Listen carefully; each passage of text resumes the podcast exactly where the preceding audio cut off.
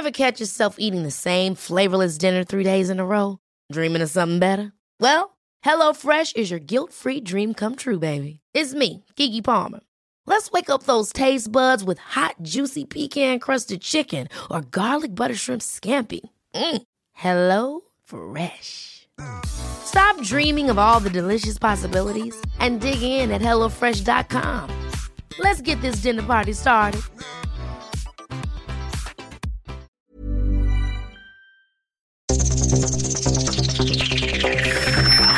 Los desafíos actuales exigen que la ciudadanía tenga la capacidad de saber, pensar y participar más que antes. Bienvenidos a Sociedad Horizontal, un espacio donde Armando Ríos Peter y sus colaboradores analizan los temas más relevantes de la política y su impacto tanto en redes sociales como en las calles. Inicia Sociedad Horizontal por El Heraldo Radio, donde la H suena y ahora también se escucha. Déjame decirte, se ve que él te trata bien, que es todo un caballero.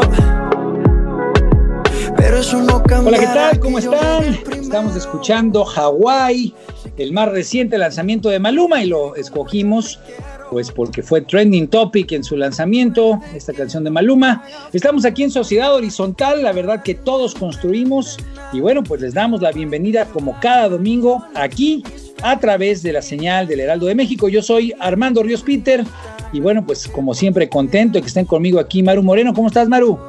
Hola Armando, muy contenta de estar aquí con ustedes. Feliz domingo. Contentos también de que estés aquí y por supuesto también mi queridísimo Pedro, ¿sabes? ¿Cómo andas, Pedro? Muy bien, muchísimas gracias Armando, muy contento de estar aquí con ustedes. Gracias, Pedro. Y bueno, pues también gracias a quienes nos apoyan, como siempre, los controles desde las instalaciones del Heraldo Radio. Un abrazote a Gabriel González. Y bueno, pues les recordamos que desde ayer, primero de agosto, estamos en la nueva estación de Ciudad del Carmen, Campeche. Y bueno, pues aprovechamos para enviarles las mejores vibras. Muchos saludos allá a Ciudad, a Ciudad del Carmen y obviamente también a quienes nos escuchan en la Ciudad de México, en Monterrey, Guadalajara, Nuevo Laredo, Tampico, Villahermosa y por supuesto el bellísimo puerto de Acapulco. A todos muchas gracias por su preferencia. Maru, recuérdanos las redes, porfa. Claro, sí. En Twitter nos pueden seguir con arroba Heraldo de México, en Facebook el Heraldo México y en Instagram como arroba el Heraldo de México. Y también nos pueden escuchar online a través del portal del heraldodemexico.com.mx. Esperamos todos sus comentarios y obviamente se los agradecemos en Twitter con el hashtag de Sociedad Horizontal. Vivimos un cambio de era, la tecnología ha provocado nuevas formas de organización y nuevas formas de comunicación. Las jerarquías tradicionales pierden su valor a pasos agigantados y hoy el diálogo es el motor para entender que la verdad cotidiana la construimos todos, especialmente si logramos ponernos en los zapatos del otro. Bueno, pues entrando en materia, hoy tendremos un análisis con los temas más calientes de las redes sociales y esta información, como siempre, y le agradecemos, es cortesía de Metrix, conocer la verdad en una sociedad digital.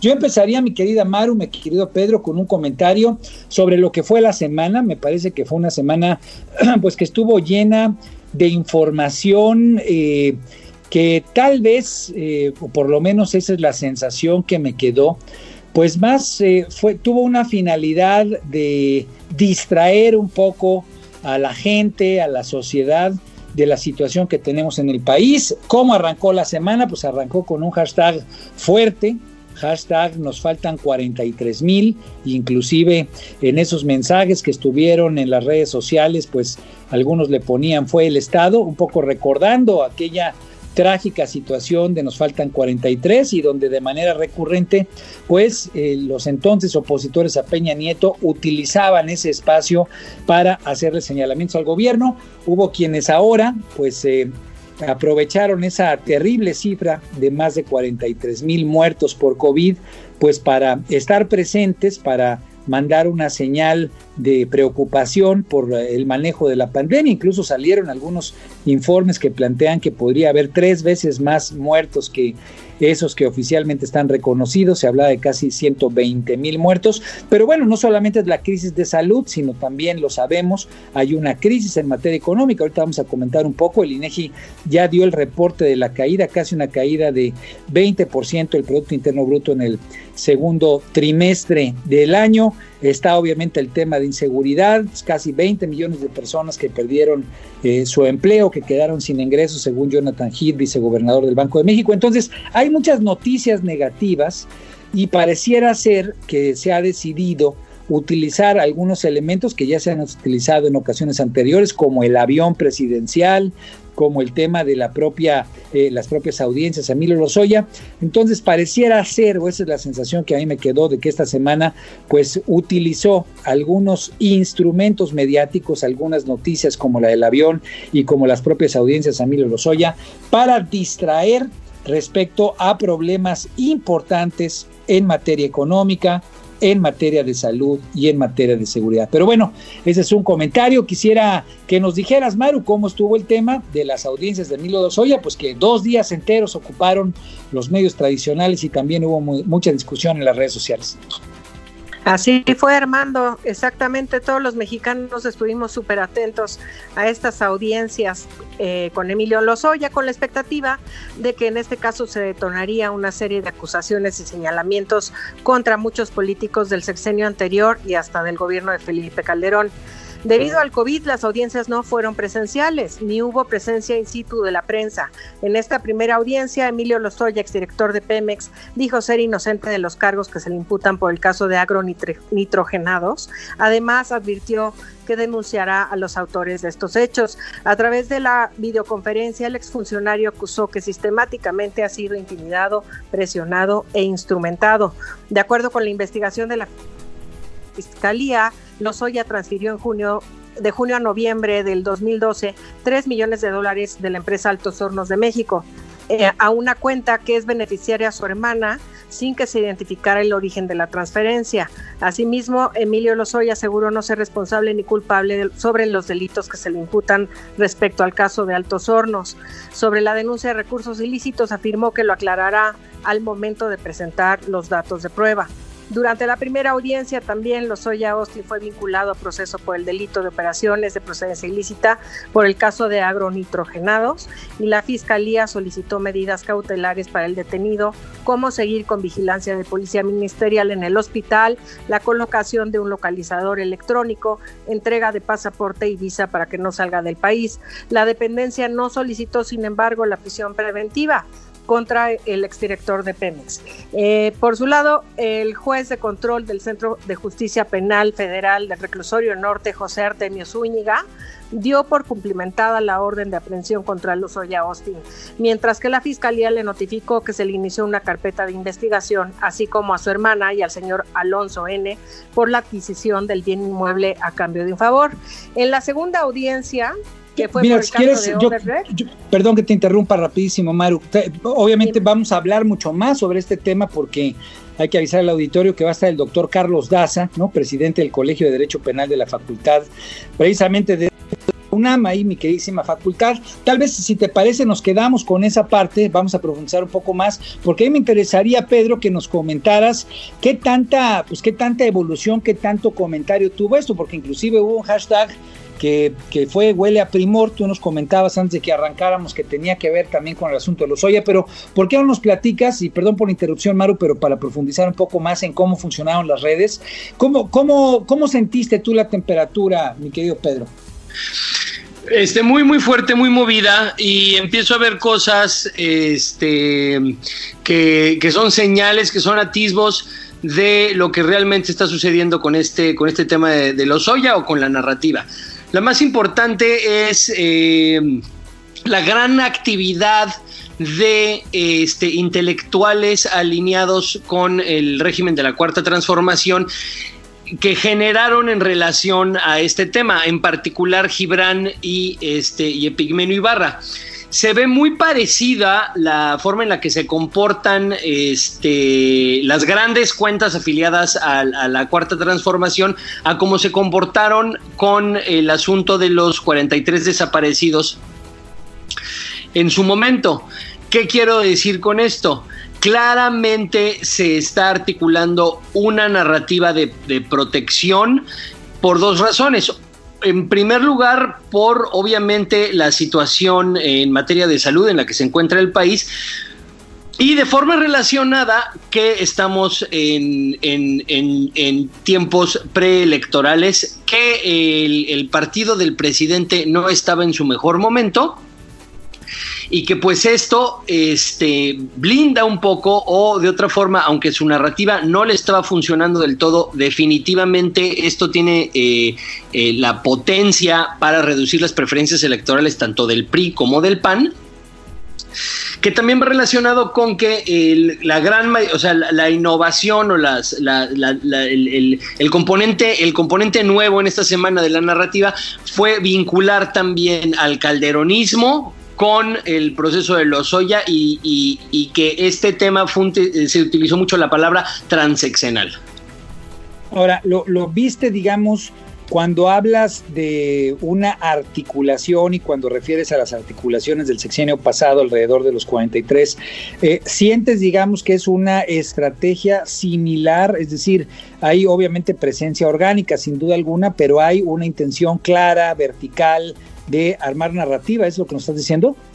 Sí, siempre hay una presencia, o sea, siempre hay una presencia orgánica. Los 43 fueron una realidad, el proceso de los Soya es una realidad, o sea, no se está inventando nada, ¿no? En ese sentido, pero lo que sucede, lo que sí sucede es que en relación a un hecho real eh, se construye un eje de gravedad narrativo este, eh, en torno al cual generar beneficio, beneficios políticos para este, ciertas fracciones políticas y, y, costos políticos importantes para otras fracciones políticas. Y esto fue exactamente lo que sucedió en, en, en, en hace, en, su momento con los, con, con los 43 desaparecidos, que aquellos que entendieron muy bien los eventos de mayo y junio del 2012 y la gran articulación mediática digital que se generó en torno al 132 y la importancia eh, que tuvo eso en los cambios de las tendencias en términos de preferencias políticas,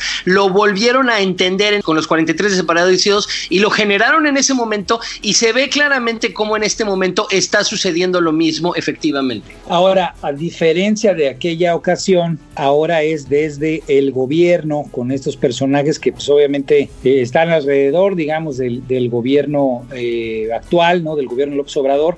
Y ahí es a donde a mí me genera eh, la duda de qué tanto puede pesar la construcción de esa narrativa cuando se hace desde el lado del gobierno, porque pues a final de cuentas les brincó este tema de huele a primor, que parece ser o parecería que fue un poco más este digo, menos programado, menos artificial, si se puede utilizar la expresión, que es un poco eh, la respuesta o la contestación a, a, este tema de que quieran poner a toda la oposición junta, ¿no? Parecería que eh, esa fue un poco la, la respuesta, la contestación. ¿Lo, ¿Lo, verías así? Sí, definitivamente. Eh, la oposición digital obviamente siente eh, eh, qué, es lo que, qué es lo que se está desarrollando, entiende perfectamente cuáles son los costos políticos que va a tener lo que se está desarrollando y trata obviamente de girar la narrativa a algo que le sea a su favor de forma muy sencilla. Eh, existen muchísimos rumores de que el proceso de Lozoya va a también implicar señalamientos a personas que son miembros de, eh, eh, bueno, tanto del, tanto del gobierno federal como de este, otros gobiernos parte de la cuarta transformación nacional y entonces en este sentido se trata de desarrollar una narrativa de defensa que es precisamente esto huele a primor. Ahora, y esa precisamente esa, esa nota creo que fue interesante porque ahí a final de cuentas los cibernautas pues se dieron también vuelo eh, invitando a la gente a castigar con su voto a Morena y al PRI. Pareciera ser que al PRI le toca estar bailando o, de un lado o de otro, ¿no? y argumentando que, que, el Partido Revolución Institucional tiene a sus, en sus representantes o lo, tiene a, integrantes de lo que fue el PRI ahora incorporados en Morena, ¿no? Me acuerdo que la nota o las notas que me tocó ver hablaban de nombres, ponían a Ricardo Monreal, a Profiro Muñoz Ledo, a Manuel Barlet, a Esteban Moctezuma, a Olga Sánchez Cordero. Estoy solamente citando de memoria algunos de los nombres y decían precisamente que quienes militaron en el PRI ahora están muy acomodados en la cuarta transformación y ese era el hashtag, no hashtag huele a primor. Entonces, eh, en tu, en tu, digamos, en tu revisión, ¿cómo estaría, digamos, a final de cuentas el equilibrio en esta primera semana? ¿Gana, gana digamos, el oficialismo que está tratando de imponer la narrativa de la corrupción eh, en todos los partidos distintos a Morena o hubo chance de que los otros se defendieran con esto de huele a primor? La verdad es que la defensa es, eh, es débil. Este, la esta narrativa en general, la narrativa del proceso de los Oya que apenas está empezando, tiene, tiene la capacidad de tener muchísima potencia a favor del, del oficialismo. Y, y, ahora, y mi duda es, porque también creo que es algo que está ahí presente, parece ser que los ejes, digamos, de crítica al gobierno, pues están más bien en los problemas del ahorita, ¿no? El problema de la salud, esto de los 43 mil, que también pues tuvo mucha presencia, nos faltan 43 mil, o el tema de la economía, que pues está afectando en el bolsillo. ¿Será que se equivoca la oposición cuando se mete a discutir alrededor precisamente de los temas de los soya? y que no se enfoca precisamente en eso, que es lo que pues tal vez le da mayor centro de gravedad? Por supuesto, pero lo que sucede es que sí es, este, pues es una narrativa muy peligrosa para la oposición la que se está generando. Como hemos comentado en, como hemos comentado en muchísimas ocasiones, y una, y una diferencia fundamental que tiene la posición narrativa del gobierno actual a la posición narrativa de este del PRI, independientemente de que el anterior, en mi opinión, no entendía también cómo funcionaba la sociedad hiperconectada es que la narrativa actual sí tiene la capacidad de construir, de dibujar a un adversario, aún siendo ellos los que están en el poder, ¿no? Un adversario al que ya vencieron, pero mientras, mientras sigan construyendo esta narrativa de que es efectivamente, que es, que es, que es la, que la razón de que ellos gobiernan hoy es efectivamente la razón por la cual se está venciendo ese adversario, hace que ese adversario siga existiendo, que siga siendo vigente y que siga siendo importante entonces que ellos estén en el gobierno para vencerlo, ¿no? Y esto es algo que los gobiernos anteriores no tenían, que ellos sí tienen y que están capitalizando. ¿Qué debería hacer eh, la oposición? Eh, pues sí, la oposición creo que aquí la tiene muy difícil, específicamente el PRI, ¿no? Que la verdad es que está escondido y, no yo no encontraría, si yo trabajara para el PRI, sería muy difícil encontrar una forma de defenderse de eso y no le entraría al, al, al, quite para nada. Pero, eh, ¿de qué se trató esta semana? Se trató, uno, el PAN vincular al PRI con Morena y de, y de, y de la 4T de, vincular a Morena con el PRI, ¿no? Entonces... Este, sí, yo si fuera el PAN trataría, sí trataría de desvincularme de esta situación y por supuesto apuntar a los problemas que están sucediendo en este momento, que es además la narrativa que más les ha generado este costos políticos al gobierno y que más le ha sido útil al, a la oposición azul. Pues bueno, como aquí lo hemos dicho en Sociedad Horizontal, sin duda alguna en la guerra de narrativas, el tener claridad respecto a lo que está pasando es fundamental. Una, para no caer en las redes de lo que las propias redes luego van construyendo a veces de manera pues eh, predeterminada por los equipos o los que están en el poder, los que están tratando de llegar a él. Pero bueno, vámonos a, la siguiente noticia, porque también me parece que tuvo la misma condición o la misma intención. ¿Cómo estuvo, Maru, la llegada del avión presidencial al antiguo hangar ahí en la Ciudad de México? Sí, por fin regresó el avión presidencial al que fuera el, el, hangar presidencial. Ahora es la base militar número 19 del ejército mexicano luego de una costosísima y larga estancia fuera del país. Desde ahí el presidente decidió, decidió, hacer una de sus mañaneras con la intención de mostrar los lujos excesivos y obscenos de los gobiernos neoliberales y recordar lo, más, lo mal que se gobernaba el país. Le dijo al público se le daba la espalda al pueblo, sobre todo a la gente humilde, y los altos funcionarios vivían colmados de privilegios, de atenciones. Era un gobierno de ricos para ricos con un pueblo pobre, comentó el presidente. En esta conferencia se generaron un sinnúmero de comentarios al respecto. Fue muy criticado el presidente López Obrador en las redes, ya que habiendo entre 7 y 8 mil contagios diarios de COVID en el país, la caída del PIB, del PIB en caída libre total y, el, y del empleo, el desastre natural sobre el noreste del país con el huracán Hanna y el presidente decide dedicar esta mañanera al avión presidencial que no es presidencial, al avión que se rifa y que no se rifa, al avión que se vende y tampoco se vende. Trascendió durante esa jornada y nos vale madre el avión. Ese fue el hashtag que inundaron las redes, con el cual se publicaron una larga lista de reclamos al gobierno de Andrés Manuel López Obrador, entre los que destacaron evidentemente salud, seguridad y empleo. Bueno, eh, gracias Maru, porque ahí me parece que es interesante comparar con la nota que dimos antes, Pedro, porque pareciera ser que el avión presidencial ya está no solamente sobregastado, sino que parecería ser que la gente ya lo toma más a burla o que incluso pues eh, el efecto boomerang le termina pegando. Una historia que el presidente ha mega aprovechado o ha utilizado mucho, pues parecería por lo menos que en redes sociales no le fue bien. No, no, no, le fue pésimo. Efectivamente, nos vale el madre el avión, fue el trending topic que dominó la narrativa y la conversación en redes sociales en torno a este tema. Ahora, eh, yo no sé por qué siguen, la verdad es que eh, yo no yo no asesoraría que se siguiera con esta narrativa, no es una narrativa potente.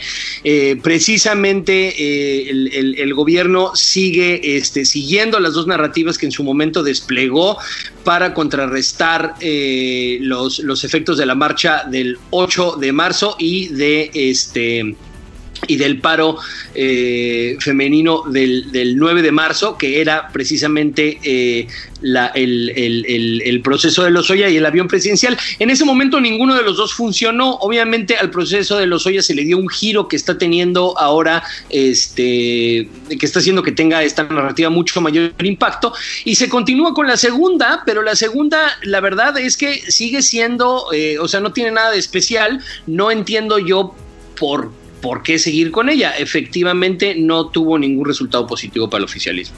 Sí, bueno, a mí me llama mucho la atención porque en esto de que el gobierno siempre anda buscando, ¿no? También el presidente se puso a hablar sobre el, eh, digamos, el 16 de septiembre, si es que iba a haber o no va a haber eh, marcha, ¿no? Digamos, el desfile tradicional.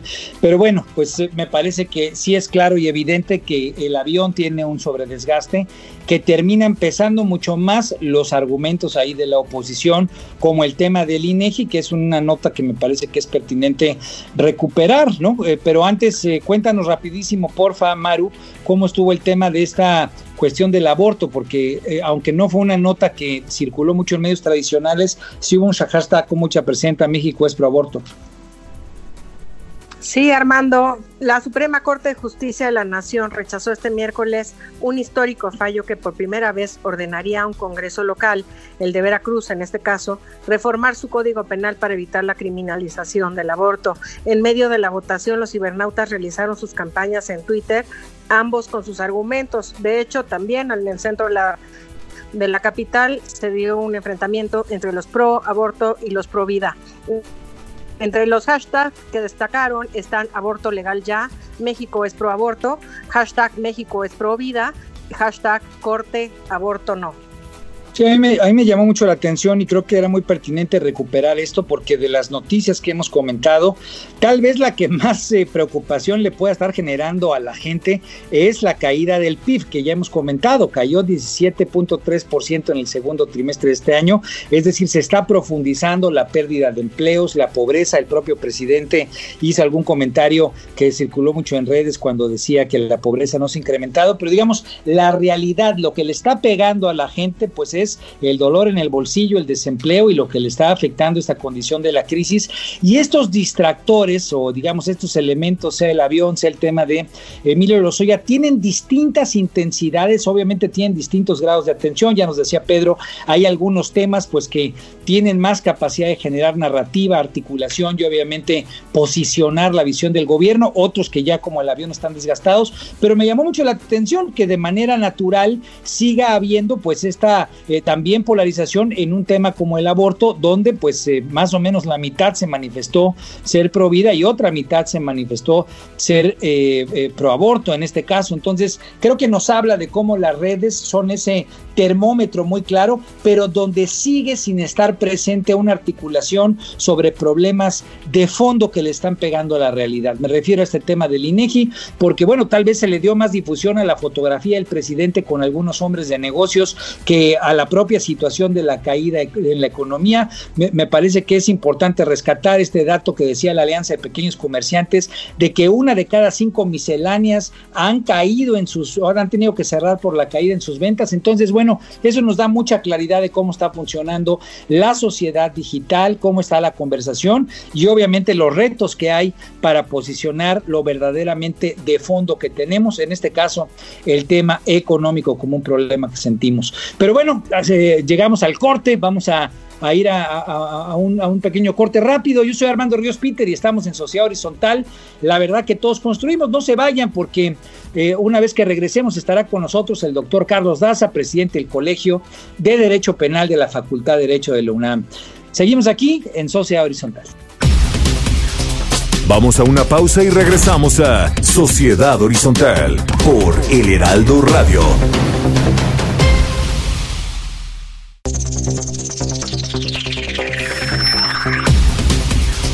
Regresamos a Sociedad Horizontal por El Heraldo Radio.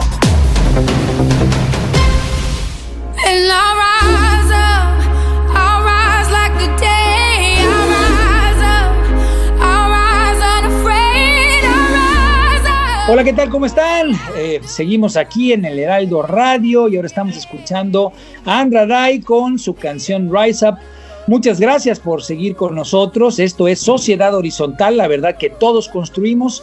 La información, como siempre, es cortesía de Metrix, conocer la verdad en la sociedad digital.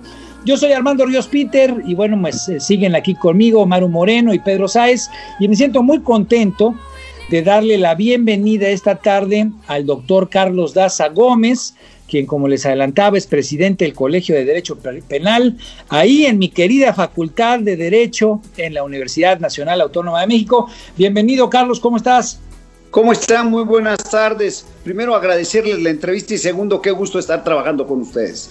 Padrísimo, pues mil gracias, un abrazote virtual como comentábamos. Y bueno, pues eh, el tema que, queremos, el tema que más presente, lo comentábamos en el segmento anterior, pues fue sin duda alguna, mi querido doctor, el tema de Emilio Lozoya, ¿no? La extradición y ahora la presencia de él aquí en tierras mexicanas, pues ha generado una serie de planteamientos, de narrativas, de comentarios digitales, de medios tradicionales, dándole seguimiento minuto a minuto. Hay quienes han pues criticado que esto sea parte de una suerte de montaje, de una especie de telenovela para poder distraer a la gente frente a problemas graves que tenemos, problemas de salud, problemas económicos, problemas en materia de seguridad.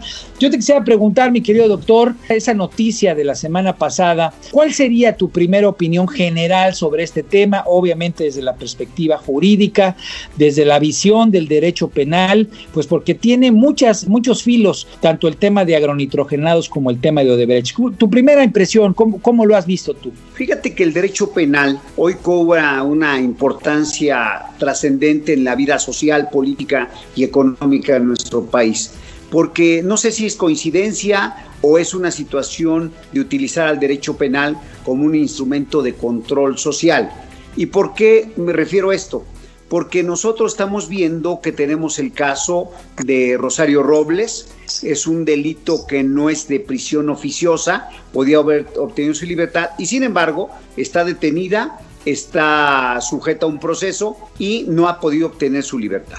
Pero después tenemos un caso más relevante en donde se habla de delincuencia organizada, lavado de dinero, de muchísimos millones de manejo, de actos de cohecho o como le llaman en otros países de soborno. Y sin embargo, la persona llega de Europa eh, con una extradición voluntaria donde él dice yo me voy para México, llega directo a un hospital, en ese hospital vive VIP y después eh, se presenta ante un juez no pide la fiscalía siquiera la prisión y bueno, la persona, le ponen un brazalete y está gozando de su libertad.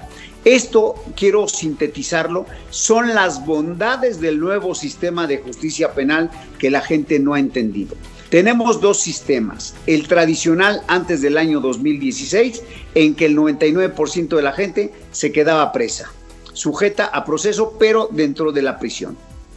Hoy tenemos un sistema bondadoso que es lo que se busca y esa es la filosofía que no ha entendido la gente, es que la gente que no pise en la cárcel, sea el criminal que sea, no pise la cárcel. ¿Por qué? Porque el sistema se basa en un principio de inocencia, como el de Estados Unidos, como el de Latinoamérica, donde se presume que eres inocente hasta que no se demuestre lo contrario. Esto para la sociedad, para la gente, nada más lo que menciona es que es impunidad. Y entonces tenemos ya aquí el escenario. La imputación a los Ollas son lavado de dinero, asociación delictiva y soborno o cohecho. Pero lo interesante de todo esto es, la primera pregunta que hago es, ¿por qué a él no lo metieron como delincuencia organizada? ¿Por qué él imputa delincuencia organizada a otros si él estaba de acuerdo con las personas y colaboró y participó con las demás personas? Y entonces esto te habla de cómo se manejó las imputaciones en su contra. Es decir, ¿por qué tuvieron que ponerle asociación delictiva y no delincuencia organizada? Porque para que funcione el testigo colaborador calidad que está buscando esta persona, tiene que ser un delito mayor al que le imputan a él. Es decir, si es asociación delictiva y tiene una pena baja, le, van a meter delincuencia organizada a los demás, que es de 20 a 40 años, entonces es como le puede favorecer. Y entonces yo aquí abro otro marco. La función que cubre, la función que cubre en este momento un testigo colaborador está perfectamente enmarcada en nuestra legislación. En esta legislación que tenemos hoy en día del Código Nacional de Procedimientos Penales, se puede sin ningún problema ser testigo colaborador siempre y cuando proporciones datos de prueba o pruebas y también seas, sea eficaz tu información. Si él dice, yo manejé sobornos a funcionarios y da los días, señala esto a con quién le pagó, cómo le pagó, tiene las llamadas, los mensajes e inclusive si hubo transferencias, transferencias, está proporcionando los datos de prueba suficientes y entonces agarra la calidad o toma la calidad de testigo colaborador. Una vez que ya está como testigo colaborador, entonces ahí se presenta un segundo escenario. No corresponde a la fiscalía calificar como testigo colaborador, sino que se negocia, por decirlo de alguna manera, con la fiscalía, voy a colaborar, quiero estar enmarcado. Quien tiene que dar eh, el visto bueno, digámoslo así, son los jueces. El juez lo que tiene que hacer es la información que proporcione. Se le va a imputar un hecho a Lozoya. Se le va a decir, usted está acusado del delito de lavado, de cohecho y de asociación delictiva.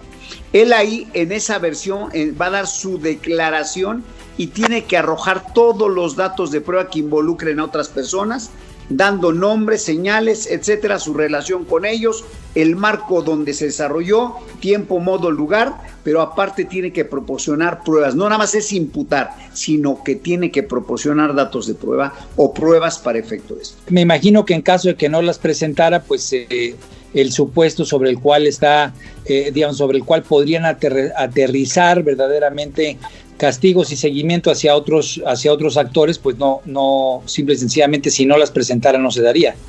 Es correcto, o sea, no se cubrirían los requisitos para ser un testigo colaborador. Pero fíjate aquí, en el 2016, Calderón crea una ley de protección a testigos.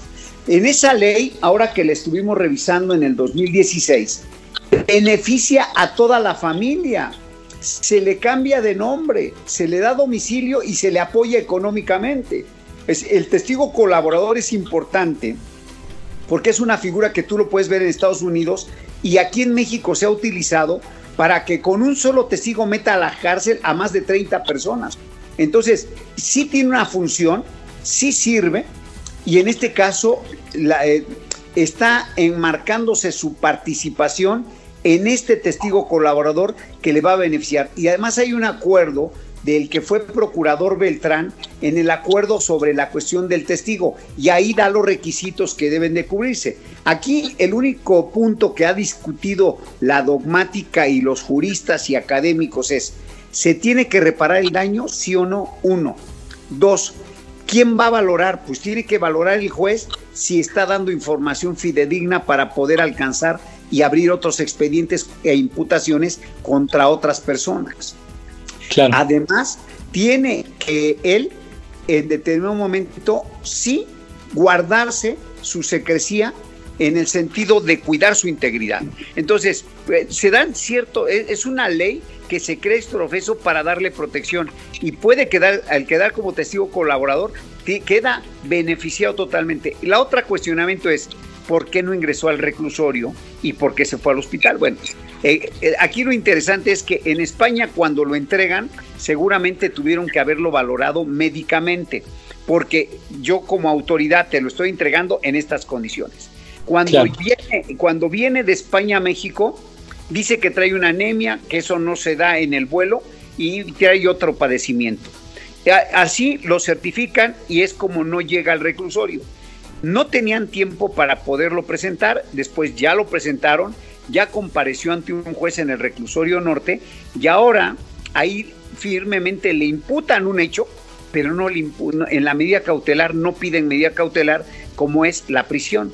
Entonces aquí es interesante porque al momento en que ya supuestamente por los medios informa que había colaborado con la autoridad desde España, ya traía esa calidad al menos con la fiscalía, ahora la tienen que reglamentar con un juez. Ya fue ante el juez, ahora viene una segunda etapa en la cual se le da la, categoría de testigo colaborador eh, y ya empieza todo un procedimiento, indagatorias, investigación contra toda la gente que está involucrando. Claro. Maru, Maru, creo que querías preguntar algo, ¿no? Sí, sobre esto, doctor, buenas tardes. Era saber si cree usted que ya Emilio Lozoya tiene, tiene un pacto con la Fiscalía para que le den esta figura. Me resulta evidente que ya tiene desde España, por eso él pidió la extradición, por eso él compareció ante el juez y, lo y creo que lo que más denota que efectivamente hay un acuerdo, pues es la situación que la Fiscalía extrañamente no pide prisión eh, preventiva contra él, sino por el contrario, simplemente no pide prisión y por lo tanto lo mandan al hospital donde va a estar y le permiten, por lo que hoy leía, deambular siempre y cuando tengan el control de dónde está con su brazalete. Estos son beneficios de los testigos. Y la otra pregunta es, ¿le van a aplicar pena? Le, van a, le va a excluir de pena, le van a disminuir la pena o, qué va a pasar con él.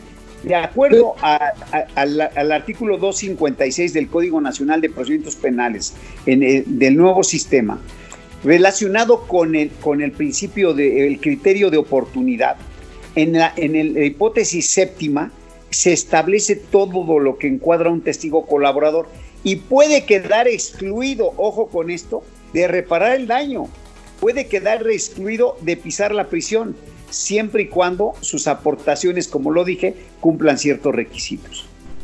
Ahí, yo tendría una duda, pero antes, Pedro Sáez, tú querías comentar algo. Mi pregunta es, ¿han girado en, medios digitales, ha circulado este, comentarios, información de, relativos a un amparo eh, relativo a Overde, y ha circulado versiones de que este tema ya no tiene materia. ¿Esto es correcto? Mira, lo que yo vi es que te puede otorgar un juez el amparo, pero acuérdate que se puede interponer la tiene 10 días para interponer una revisión. Si se interpone la revisión, no queda firme ese amparo ni surte efectos hasta que cause ejecutoria. ¿Qué significa esto? Que tiene que agotarse la revisión una vez que pase la revisión, porque eso no han aclarado si es el amparo o ya ganó la revisión. si ganó la revisión, también hay que ver el fondo. Yo vi el comunicado del Poder Judicial Federal y no le da la, dice que no le excluye de que tenga responsabilidad ni mucho menos del delito. Por lo tanto, es, eh, yo me imagino que es un amparo para efectos de subsanar ciertas cosas, lo que conllevaría que no ha ganado ningún amparo, simplemente se regresa para que se perfeccione el amparo que se le otorgó y que vuelva a interponer, interponer otro amparo y así seguir. En, en, otras palabras, ese amparo no lo deja excluido de responsabilidad, porque si le, le hubiera ganado liso y llano, como se llama, en este momento estuviera en la calle y no tuviera ni grillete, no trajera nada. Ah, pero podría estar por el tema de agronitrogenados, ¿no? Es que aquí viene otra cosa interesante. Cuando te extraditan, vienes extraditado, él viene extraditado por dos delitos de, lavado de dinero, por 9 millones, 3 millones, y vienen las dos hipótesis, la, de, la del caso Obredech y también por la situación de agro. Y después de eso viene por soborno. Entonces, ojo con esto. Si viene por esos delitos, el tratado establece que ya en México no le pueden abrir más expedientes. Lo que yo leí en un medio de comunicación es que él había renunciado a ese principio para que se le acusara por cualquier otro delito, cosa que me resulta sumamente interesante porque qué persona que está imputada quiere que le imputen más hechos. Entonces, así lo manifestó. ¿Y qué permite esto? Que llegando a México, esos delitos por los que están, hace el acuerdo del criterio de oportunidad. Y pueden imputársele más hechos y, siguiendo con el criterio de oportunidad tampoco, tampoco tendría responsabilidad, pero sí podría imputarle a más gente.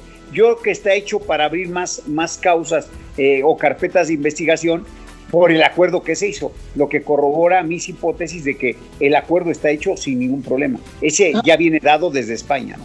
Ah, ahí, doctor, me, me, entran, digamos, un poco viendo en la, en la, en la película mayor, ¿no? Como, como este este tema, desde nuestra visión aquí en Sociedad Horizontal, pues lo hemos, lo hemos analizado también bajo la óptica de que es una suerte de, pues también de, de, puesta en escena mediático penal, si se vale decirlo así, y por eso es tan importante y tan relevante eh, las, las, aclaraciones que tú nos haces, porque, digamos, estamos hablando también de debido proceso, ¿no? Digamos, de, de, este nuevo marco penal acusatorio que tenemos, en el cual, pues muchas veces cuando hay filtraciones eh, como las que hemos visto y hemos escuchado mucha información eh, filtrada, ¿no? Todavía no tenemos nada en firme más que lo que se escuchó en las audiencias de la semana pasada, pero en eso se implica a varios personajes de la política, se habla de que hay videos, que esos videos pues no tienen que ver específicamente con agronitrogenados ni con Odebrecht, sino tiene que ver pues con otros asuntos, con la reforma energética. ¿Qué tanto se puede o qué tanto podría esto enturbiar el debido proceso a final del día, no? Y, qué tanto pues eh, yendo al fondo un poco respecto a estos famosos videos, ¿Qué tanto realmente se va a lograr en términos jurídicos alrededor de esa supuesta corrupción? Pues que son ya otros temas. Lo estoy queriendo ligar precisamente por este tema de que se podrían abrir otras carpetas nuevas, no específicamente las de Odebrecht y la de agronitrogenados. ¿Qué, qué opinión nos podrías dar sobre esto? Aquí manéjalo en dos escenarios. El debido proceso que tiene él en su calidad de imputado en este momento y también el debido proceso que se le respete a las personas que se le está imputando, porque aquí todo el mundo ya da por hecho la versión de un testigo protegido. Recordemos que no nada más es que impute, sino que aporte datos de pruebas suficientes. Sí puede en su declaración ahora imputar sobornos para sacar una reforma energética, como lo está haciendo y puede en determinado momento con esa imputación y los datos de prueba abrir las investigaciones. Pero la otra parte a las que le está imputando, donde aparecen eh, nombres importantes de la política, ellos tienen todo el derecho de comparecer y desmentir o acreditar que no participaron. Ese es su debido proceso. Entonces, no es simplemente imputarle. Lo que sucede, y acaba de pasar en Perú, y perdón que abra un paréntesis, un catedrático habló de las cuestiones mediáticas penales de los medios de comunicación, donde hacen imputaciones, como está sucediendo ahora, no ellos, sino a través de los medios de comunicación. Se le vino, todo, es un escándalo ahorita en Perú, donde los medios de comunicación más importantes se le fueron a este catedrático diciendo que por qué eh, imputaba que los medios, que, que esa cuestión mediática de los medios afectaba el debido proceso. Entonces, aquí en México tenemos exactamente la misma situación tiene el derecho de la información como corresponde y lo que tenemos nosotros, porque no ha habido un comunicado oficial de las autoridades más que del Poder Judicial Federal de cómo se llevó a cabo la audiencia, cómo se le citó y que ese amparo no surtía los efectos de libertad total. Entonces, lo que nosotros tenemos que ceñirnos en este primer escenario, que debemos respetar su debido proceso de él, y el debido proceso incluye los criterios de oportunidad, que hay cuatro formas en que tú puedas salir de un problema, reparando el daño, los criterios de oportunidad, una suspensión de proceso y también un proceso abreviado. En estas cuatro formas son formas alternas de prisión. ¿Por qué? Porque son las bondades de un nuevo sistema. Son la situación que hoy la gente reclama, que es impunidad total. Cuando la gente peleaba de que había gente en la cárcel que era inocente. Ahora que muchos son, dicen, son culpables y que deben de estar en la cárcel. Entonces, esto es lo que confunde, lo que la gente no ha entendido, que este sistema está creado precisamente para llevar desde, desde tu casa o desde con un grillete, eh, con un, este, ¿cómo se llama este? Brazalete en el pie o en la mano, llevas tú tu proceso desde fuera. Se trata de evitar la prisión porque es una forma de, de tener un principio fundamental que es el principio de inocencia. Entonces, ante esta situación ya tenemos nosotros ahorita muchas críticas de por qué Rosario Robles está presa y por qué él no está preso.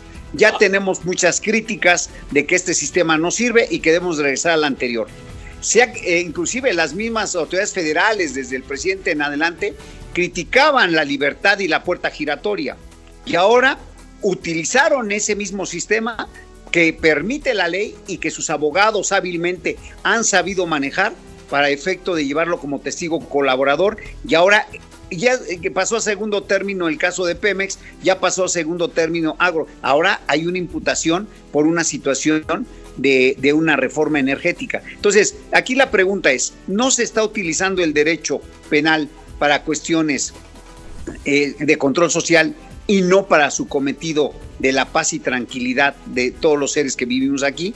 Y entonces, eh, el debido proceso se maneja acorde a tus intereses, pero con unos beneficios muy grandes para el delincuente, que esta es la gran crítica que hoy se tiene. Una pregunta, Carlos, ¿esto podría llegar hasta Peña Nieto? Mira, ahí te voy a dar mi punto de vista y es muy claro. Que no los engañen. El cuando Peña Nieto, cuando se cometieron estos delitos, ¿qué, ¿qué calidad tenía Peña Nieto? Presidente de la República Mexicana, ¿es correcto? Ok. Sí. Y la Constitución establece clara y precisamente por qué delitos se le puede sancionar a un presidente de la República. Traición a la patria y maneja tres hipótesis. ¿Están esos delitos aquí? No. Después dice delitos del orden común. Y está, estos son delitos del orden común. No. Mi punto de vista es que no puede, por la, precisamente por los preceptos y por lo cerrado que está la responsabilidad de un Ejecutivo Federal, tener ninguna responsabilidad Peña Nieto digamos, esa, es eh, tal vez la conclusión final sobre la que este tema, pues mediático, penal, como decimos, es lo que a la gente le llama más la atención, ¿no? Si esto podría escalar, ¿podría escalar a, hacia otros funcionarios de mayor nivel? No, bueno, sí, puede, porque son secretarios de Estado. Acuérdate que la constitución del artículo 110 en adelante te da las categorías y te va diciendo, el Ejecutivo solamente por estos delitos y lo superprotege. Acuérdate que era un sistema presidencialista y crearon las normas para proteger a nuestro presidente. Después viene un segundo que son los secretarios de Estado, presidente de la Suprema Corte, etcétera. Y ellos son, pueden ser sometidos, si están en funciones, a juicio político o declaración de procedencia, dependiendo del nivel y pueden ser sometidos a los tribunales. Los gobernadores, tú ya has visto cuántos gobernadores están detenidos, están presos, pero porque a ellos la constitución no les beneficia, sino que los desafueran y los someten a los tribunales. creo yo que la única excepción para eh, de, de todo este enjambre jurídico que quieren manejar al presidente de la República en ese entonces, al momento de la ejecución de los supuestos hechos, no puede serle. Si en este momento este señor Enrique Peña Nieto comete un delito de abuso sexual, de robo, lo que fuera, ahí se le puede someter a los tribunales porque ya no tiene esa calidad. Pero como los hechos que están imputando ocurrieron cuando él tenía esa calidad específica de servidor público, desde mi punto de vista y con el respeto de muchos eh, juristas, es muy clara la Constitución solamente por qué delitos puede ser sometido. Carlos, estamos a punto de cerrar, pero cuéntanos de este evento que van a tener en la facultad, mi querida Facultad de Derecho de la UNAM, por favor. Y ya estamos a punto de cerrar, pero queremos aprovechar para que nos des el mensaje. Nuestro director Raúl Contreras Bustamante nos pidió a los presidentes de colegios, en este caso al mío, organizar conferencias. Hicimos 67 conferencias con los juristas más importantes de Latinoamérica y Europa. Y ahora se hizo un congreso internacional virtual donde hay 161 juristas de nuestra facultad, de España, Italia y Latinoamérica que van a participar. Y la respuesta de la comunidad jurídica de todo el mundo ha sido 18.700 participantes inscritos virtualmente. Esto no puede ser, es decir, es aprovechar las consecuencias graves de un momento que vive el país y volverlo positivo, porque en forma virtual solamente se puede hacer un evento de esta magnitud. Pues ahí está, invitadísima toda la gente a estar atenta, el doctor Carlos Daza Gómez. Eh, pues muchas gracias, Carlos, por acompañarnos.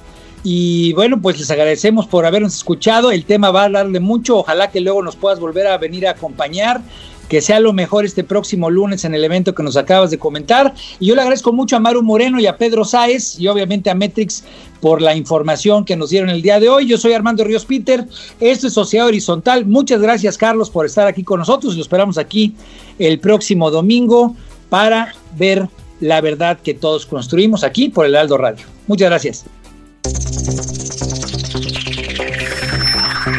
Los desafíos actuales exigen que la ciudadanía tenga la capacidad de saber, pensar y participar más que antes. Esto fue Sociedad Horizontal, un espacio donde Armando Ríos Peter y sus colaboradores analizan los temas más relevantes de la política y su impacto tanto en redes sociales como en las calles. Una producción de El Heraldo Radio, donde la H suena y ahora también se escucha.